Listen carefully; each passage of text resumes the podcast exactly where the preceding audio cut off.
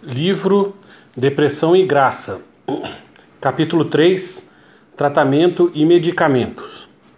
Não há dúvidas de que o problema conhecido como depressão espiritual é bastante comum.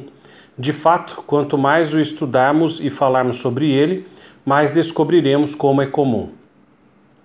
Qual o tratamento ideal para quem passa por depressão? Seria apenas um? Seria apenas utilização de remédios ou participação em psicoterapias? Seria apenas aconselhamento bíblico ou expulsão demoníaca? Como devemos enxergar o uso de medicamentos para o tratamento de uma doença aparentemente da alma, embora já se tenha visto até aqui não ser apenas uma doença da alma? Devemos concordar e incentivar a intervenção médica no tratamento da depressão? Sem dúvida alguma, o uso de toda ferramenta que possa ajudar é bem-vindo. No entanto, não se deve considerar nenhuma ferramenta suficiente e definitiva, sobretudo quando se trata de um caso grave de depressão. Um bom exemplo disso é o uso da psicanálise, que objetiva explicar as coisas e desenterrar traumas que tenham desencadeado uma neurose. A psicanálise, portanto, é capaz de compreender e explicar um quadro, mas não é capaz de alterá-lo, pode até piorá-lo. Além do uso da psicanálise, recentemente outras terapias têm sido usadas.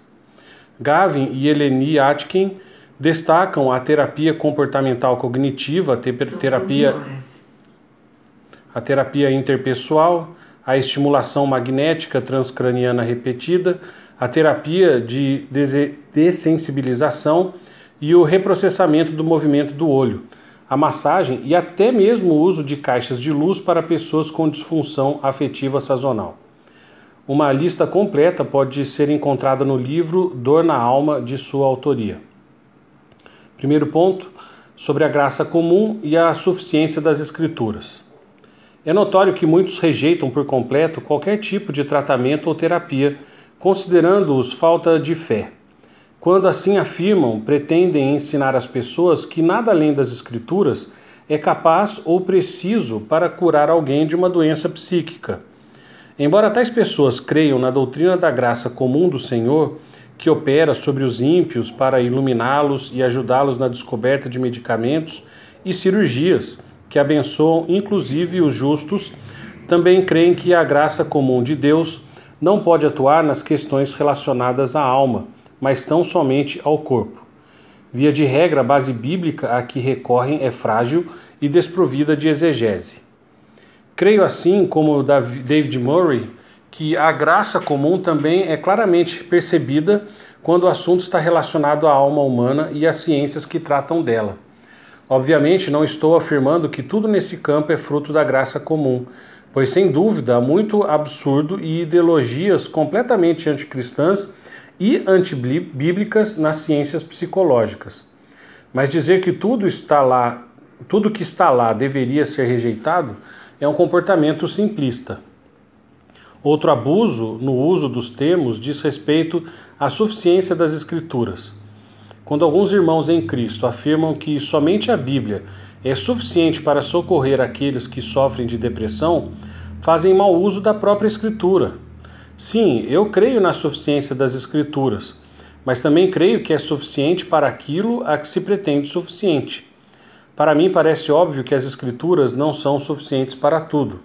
Veja, por exemplo, qual instrução a Bíblia dá sobre a cirurgia de catarata, ou sobre o momento na ordem do culto em que devo realizar a entrega dos dízimos e ofertas. A Bíblia é suficiente para nos ensinar a esse respeito? E o que dizer da troca do pneu de um carro? E a profissão que devo exercer, a Bíblia é suficiente para isso? Veja, então, que embora a Bíblia seja suficiente para tudo o que está relacionado à nossa salvação, à glória de Deus, à nossa pecaminosidade, à nossa fé e a tudo mais relacionado à nossa situação pecaminosa e à nossa redenção, não se pretende suficiente em todas as questões da vida. Embora a Bíblia não nos dê uma direção clara quanto a tudo, oferece-nos princípios gerais adequados nos quais devemos pensar muito bem antes de tomarmos qualquer decisão. Graças a Deus temos Sua luz e sabedoria para fazer uso de tudo que nos possa ajudar a ficarmos bem. Assim, creio que é pecado rejeitarmos deliberadamente o uso daquilo que Deus permitiu que fosse descoberto para o bem-estar dos seres humanos. O erro na forma de ver o propósito das Escrituras tem levado algumas pessoas até mesmo ao suicídio, por rejeitarem o uso de medicamentos em situações em que claramente se faziam necessários. Próximo ponto: intervenção médica e medicamentos. Há poucas décadas encontrávamos muitas pessoas em segmentos, principalmente pentecostais, que recriminavam o uso de medicamentos em todo e qualquer caso de enfermidade.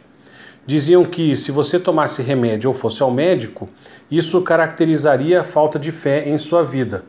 Afirmavam que se você tem fé, deveria crer na suficiência da oração e das promessas da palavra de que ele levou sobre si nossas enfermidades. Hoje, graças a Deus, praticamente não mais encontramos esse pensamento, seja nos meios pentecostais, seja nos meios históricos. No entanto, o que os levava a afirmar isso era um desejo sincero e piedoso. Eles realmente criam que, se fizessem uso de medicamentos para a cura de suas doenças, isso seria sinal de falta de fé no poder de Deus para curar.